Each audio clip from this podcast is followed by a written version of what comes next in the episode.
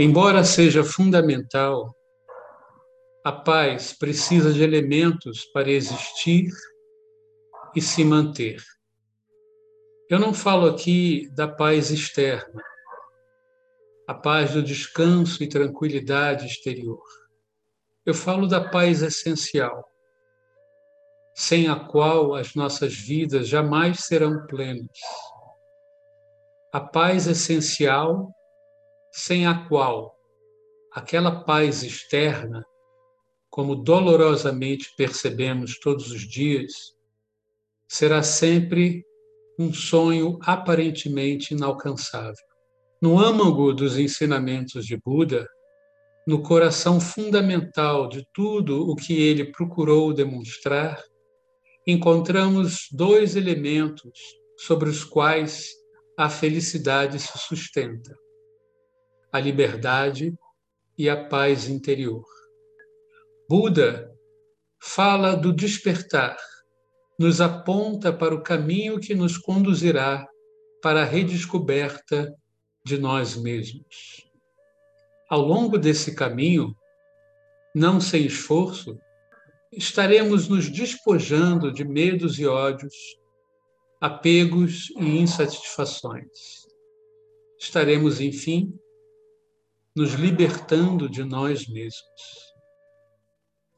Essa espécie de morte e renascimento, às vezes nos parece assustadora, ou então puramente romântica. Mas não é. Esta transformação é o que há de mais valioso nas experiências humanas. Aquilo que faz de um simples ser humano esquecido de si mesmo um Buda desperto para o valor essencial de todas as coisas. Nesse texto eu procurei, eu procuro demonstrar que existem duas definições de quem nós somos. Existe a ideia que nós temos de nós mesmos e existe a natureza essencial de cada um de nós. E para que nós possamos atingir essa paz, lidar melhor com o sofrimento, nós precisamos, surpreendentemente, esquecer de nós mesmos, abandonar a nós mesmos, para reencontrar a nós mesmos. Nós abandonamos a ideia de nós mesmos para reconectar com a nossa verdadeira natureza. Essa verdadeira natureza é aquilo que permite a todos nós lidar com a vida, a vida cotidiana, as realidades cotidianas, com um grau cada vez maior de paz interior no nosso dia a dia, nós somos sempre, de uma forma ou de outra, desafiados. Problemas a resolver, questões a se discutir, situações para se lidar. Algumas são muito boas, isso é muito bom. Nós devemos usufruir disso. Mas outras não são. E como eu disse no texto, é, sem a paz essencial, aquela paz externa que nós tanto precisamos, vai sempre parecer inalcançável. Porque nós vivemos momentos felizes e bons e nos sentimos bem, mas um pouco depois esses momentos passam e situações problemáticas aparecem e a gente pensa: onde é que está a minha paz? Lá vou eu me preocupar, lá vou eu me irritar. O grande mestre Thich Nhat Hanh, ele, ele ensinava muito sobre como lidar com o sofrimento. Vários discursos e livros do Thich Nhat Hanh, o Thai, é, eram sobre essa questão. E ele dizia eu acho que eu já falei aqui antes, eu vou sempre repetir. Na vida existe o sofrimento, as dificuldades, os problemas. Não há como não haver isso. E, ora, todos nós queremos viver bem, queremos ser felizes, nós queremos saúde para as pessoas que nós amamos e querer isso não é não é um erro, mas é preciso aos praticantes do Dharma compreender que por mais que a gente queira, há limites para esse querer. A vida é impermanente. E o Tisnahan, ele fala num trecho do livro dele, é, No Mud, No Lotus, acho que a tradução em português melhor seria Sem lama, sem a flor de lótus. E nesse pequeno trecho ele diz: Quando eu era jovem, um monge jovem, eu acreditava que o Buda é, não sofria a partir do momento em que ele se atingiu o esclarecimento. Eu ingenuamente perguntava para mim mesmo: como é possível um Buda é, sofrer e ser um Buda? Qual é o, o valor de ser um Buda se você continua a sofrer?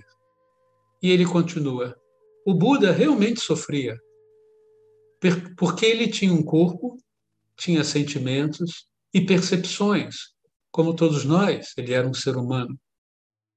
Ele provavelmente, às vezes, tinha dor de cabeça. Talvez ele sofresse de reumatismo quando fosse velho. Se ele, por acaso, comesse alguma coisa não bem cozinhada, não bem feita, é, ele poderia ter problemas intestinais. O Buda não era uma pedra, ele era um ser humano mas porque ele tinha grande sabedoria, clareza da mente e compaixão, ele sabia como sofrer e assim sofrer muito menos. Na vida, para encontrar a paz essencial, é preciso aprender a reconhecer os nossos limites e aprender a não criar expectativas em excesso. Quando as nossas expectativas são maiores do que a realidade que está à nossa volta, nós vamos sofrer muito, porque a realidade do samsara vai se apresentar sempre inesperada, não planejada, sem controle, o eu cria expectativas, porque o eu ele imagina que pode controlar.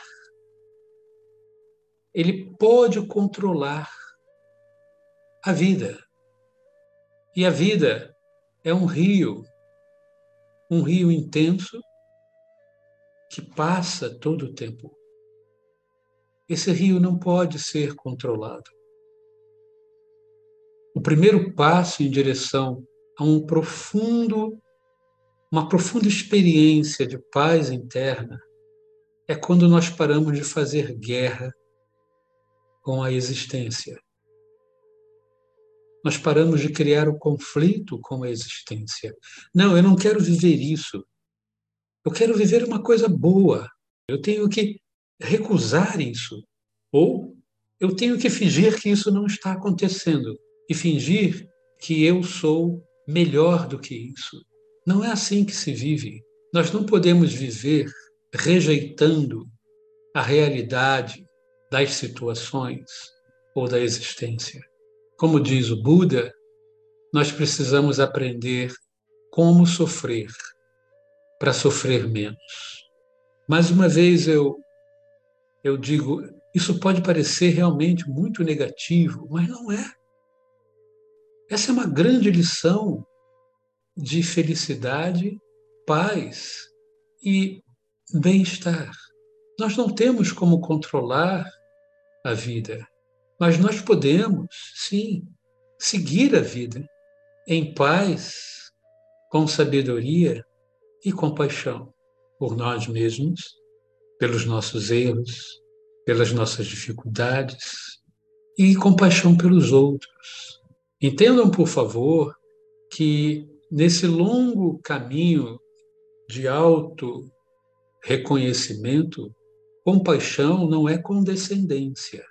Não é a pessoa dizer assim, ah, eu sou muito orgulhoso. Ah, tadinho de mim.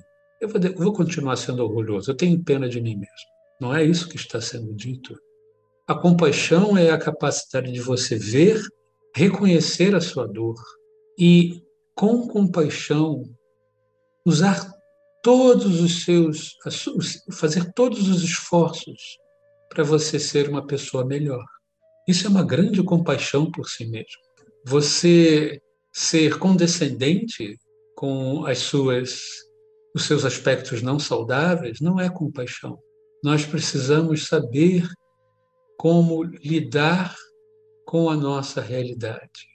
E quando nós conseguimos fazer isso, nós desmontamos a nós mesmos, desconstruímos esse eu condicionado, egoísta, e aprendemos a reconstruir uma individualidade focada na sua essência, numa essência que é, nos ensinos em o não eu. Os mestres sempre ensinaram, o Buda ensinou. A nossa essência é o vazio. O vazio é a condição de que nós não existimos independentemente das outras coisas. Nós não existimos independentemente do universo. Uma das grandes peças de sabedoria ensinadas pelo Buda são os conceitos da existência interdependente. O fato inegável de que tudo o que existe, tudo o que se manifesta, inclusive os fenômenos de formações mentais, emoções, pensamentos, sentimentos, conceitos, ideias, tudo, o gatinho, o cão, a parede, a cadeira, tudo no universo só pode existir porque outras coisas existem. Assim também é com a nossa natureza, a nossa verdadeira natureza. E por que ela existe? Porque outras coisas existem, a nossa natureza é vazia. E ao encontrar o vazio, a paz, a paz essencial, ela se manifesta naturalmente.